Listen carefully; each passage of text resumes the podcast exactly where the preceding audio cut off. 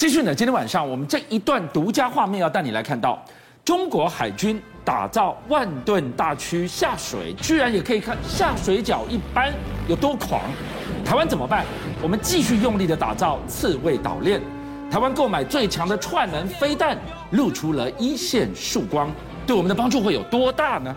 美日联手强化猛禽联姻防线，如何视距外神不知鬼不觉的抓捕歼二十隐形战机呢？事实上，这一次啊，根据这个国外 Naval News 的这个报道啊，讲说，哎，他们取得了一个空拍的这个照片，而且这个空拍照片呢，你来看的时候，就会发现，它在大连造船厂这个地方啊，疑似又在造这个所谓的造新船啊。是。那想，哎，造船厂造新船有什么了不起的？那很正常嘛。对。但问题是哦，他们居然把之前啊这个所谓在同一个地方的空拍影像拿来做比对之后，发现了一个惊人的事实。看到什么了吗？事实上啊，你可以看得到，他们现在在造的这个船，他们就在怀疑讲说，哎，你造了这个船，第一个，你的船体非常的大，是很有可能它的。排水量是很大的。嗯，第二个呢，他们把这一张的这个卫星照，事实上是什么？你知道，他之前中国大陆在做这个零五五啊万吨大驱的时候，这个所谓的卫星空拍照是拿出来做比对。好，你现在画面上面所看到这两个地方呢，事实上是旧的这个这个他们之前所新建的这个这个船只啊。对。然后把这一次所拍的这个空拍照放上去一比对完了之后呢，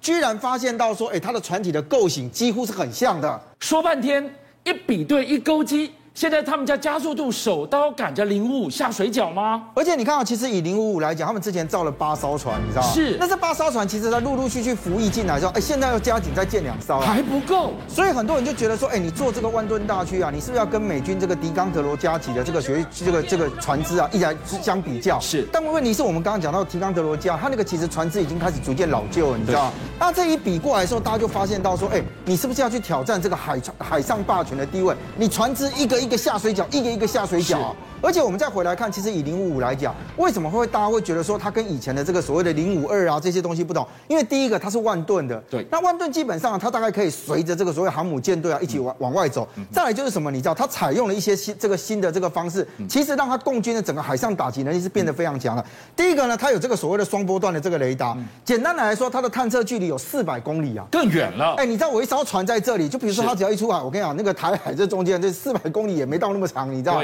几乎整个都在它范围里面。是。第二个是什么？你知道？以它的这个双波段雷达，最重要的是我们其实在海上防御或者是攻击，最重要的是我一次要能够抓多个目标。是。我抓多个目标之后，我要一次能够打击多个目标。对。这样才有用。对。那以它的这个所谓零五来讲呢，它可以追踪一百个目标。是。同时控制五十个攻击目标。可以控制五，这是什么概念呢、啊？就美方在比较熟悉的这个所谓的这个这个所谓的呃这这个防卫系统或者是攻击系统来讲，它一般来讲大概是一次抓十二呃二十四个目标，攻击十二个目标而已。哦。哦，那我可以其实抓一百个，然后攻击五十个，对，那代表是我整体的火力其实非常非常强大，对，所以我的雷达非常精准，是，这第一个。第二个是以它来讲，你会发现发现到它其实用的是垂直发射器啊。那这个垂直发射器来讲，以万吨大区，它其实有一百一十二个发射单元。嗯一百一十二个发射单元，就像你画面上面所看到，它代表的是我最少在这里面了。哎，我如果不装其他弹，我一百一一十二枚的飞弹其实在这里面哦。对。而且再就是什么，你知道，它第一个，它的火力其实比零五二 C 跟零五二 D 还要来得大，一烧抵两烧之外，最重要的是它所配备的这个所谓的飞弹，你画面上面所看到，它可以搭，比如说海红旗九 B 啊，或者海红旗十，甚至海那个红旗十六。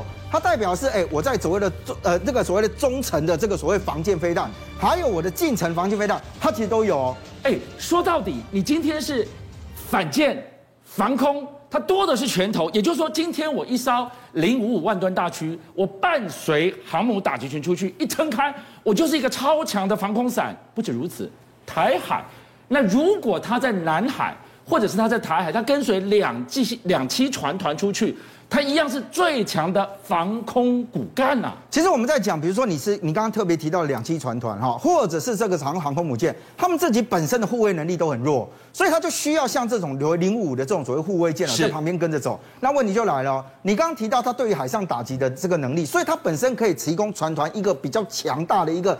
空那个三 D 立体的一个防护力。对。另外，如果在南海这边，它可以帮水面下的这个潜舰部队担任水面上的护卫的这个工作啊。哦。所以对他来讲，为什么中国大陆在这一段时间拼命越做越多，越做越多，而且船大家都知道，他就做了一万两千吨呢。老实讲，一般近海其实做不到这么大，你知道吗？他这根本就是要往远洋那个方向走啊。所以你想想看，他其实要负担的，看起来为什么刚刚提到用海上霸权这四个字，看起来他意有所指啊。哎，连就我们看到零五万吨大区都能下水饺，还有什么做不出来的？这个时候第一岛链，美国、日本。有什么阴影作为啊？台湾怎么办？身处台海第一线，所以你看，我们最早期的时候，大家都觉得说，哇，日本、台湾往下一线，这个叫做第一岛链，对不对？对。可是你知道吗？美方其实也都思考过，当中国大陆不断的把这些大船啊或者飞弹做出来的时候，嗯、那我整个岛链，哎，我不能只靠大岛跟大岛之间啊来做防御啊。对。那我这中间不能有任何的破口。是。所以你看看，他跟日本啊，其实就是达成了一个协议，就是说，哎，我们现在开始啊，日本跟美这个美国之间啊。大家要把它的军事资源啊，共同来作为运用，嗯、所以你可以看得到，从日本东京这个地方一直往台海这边，你有没有发现到？马马岛、安美大岛、冲绳岛、宫古岛、石垣岛，还有与那国岛这边。密密麻麻，哎，台湾的加黑，日本的加黑，中间每一个框框框框框框都是一座小岛，而且这一座小岛里面你会发现到全部都设了部队，而且你可以看得到这个自卫队基地之外，就飞弹部队、飞弹电子战部队、飞弹部队、飞弹部队、电子战部队。你看它是交叉的，为什么？你知道它不能让这个岛链里面出现空隙啊？说到更明白简单一点，现在的刺猬岛已经不止台湾了，每一个都是刺猬岛啊。所以你刚刚看哦，它这个两个飞弹部队搭一个电子战，两个飞弹部队搭一个电子战。对耶。重点就是我不要让你的这个所谓的你的飞弹或什么让我征收有一个空隙出现。那再就是，哎，我的电子战部队我不是只有征收啊，是我是不是有攻击你的这样一个能力啊？所以你可以看到，他试图在这个地方从原来的点对点，现在改成真的叫做。一条线了，是把所有的这个空窗全部都堵起来了。好，我们看到了最新的一篇报道，这是来自于日经的亚洲评论。他说，美日他们在做一件事情，他们要在整个岛链呢做什么呢？他们要加强共同储备军火这件事情。储备什么？特别他画了一个重点：精准导引、精准打击。那是什么样的一个飞弹啊？事实上，过去我们看到很多战争的时候，大家觉得哇，你美国大国嘛，所以我就夯不啷当，啪，通通飞弹通通打过去，用火海策略就把你给炸。可是你知道这些都要钱啊。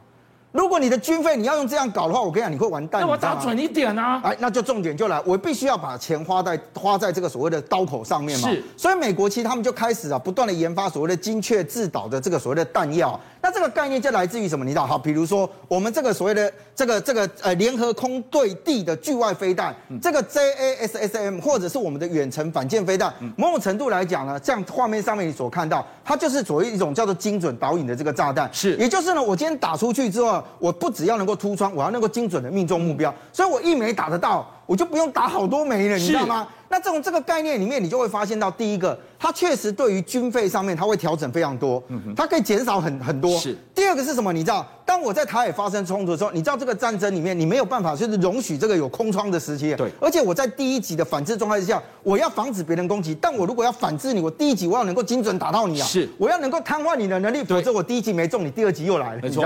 所以对于他们现在来讲，我们也希望能够得到。现在传出来讲说啊，我们本来有跟这个美方买这个 AGM 一五八的这个状况来说，据说美方会稍微有一点调整，就让它射程稍微短一点点，但是征收距离可以增长。那对我们来讲，哎，如果能够获得这一些武器的话，讲实话，我在战机上面，这个都是空对地或者空对舰的这个部分哦。是。所以我的机动打击能力，如果加上我的 F 十六 V 的话，对我们整体的空防来说呢，当然是如虎添翼啊。哇，所以 AGM 一五八，如果我们真有机会买到的话，哎，这个是最强踹门呢。但是一句话这样讲，先自助而后人助。那台湾自己的自主研发如何去壮大？我们这一个刺猬之岛呢？现在讲到自主研发的部分，很多人就觉得说，哇，雄三飞弹，因为上次的这个误射的事件之后，大家才发现到我们雄山很强，你知道？嗯。但我们现在立法院的预算基本上已经通过，就我们接下来要把这个所谓雄山增程型啊，进入到量产的阶段。嗯。你光看增程型啊，第一个大家对对增程都很有概念，就是我的射程加长嘛。对。所以如果按照这样，我在台北跟高雄来比来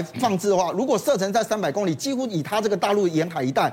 都会成为我们攻击的，呃，我们防御的目标。是，因为我们不是主动要去攻击嘛。对，这是第一个。第二个呢，很多人就觉得说，哎，雄三对我们来讲，尤其雄三真的，对我们来讲，其实真的差很多地方在哪里？你知道？按照美国的算法，如果你的这个飞弹速度达到三马赫左右啊，那如那个防御方啊，你可能要在多远的距离就要侦测到，你才有可能成功防御。你知道多少？七百公里之外。你在七百公里外，你要侦测得到？拜托。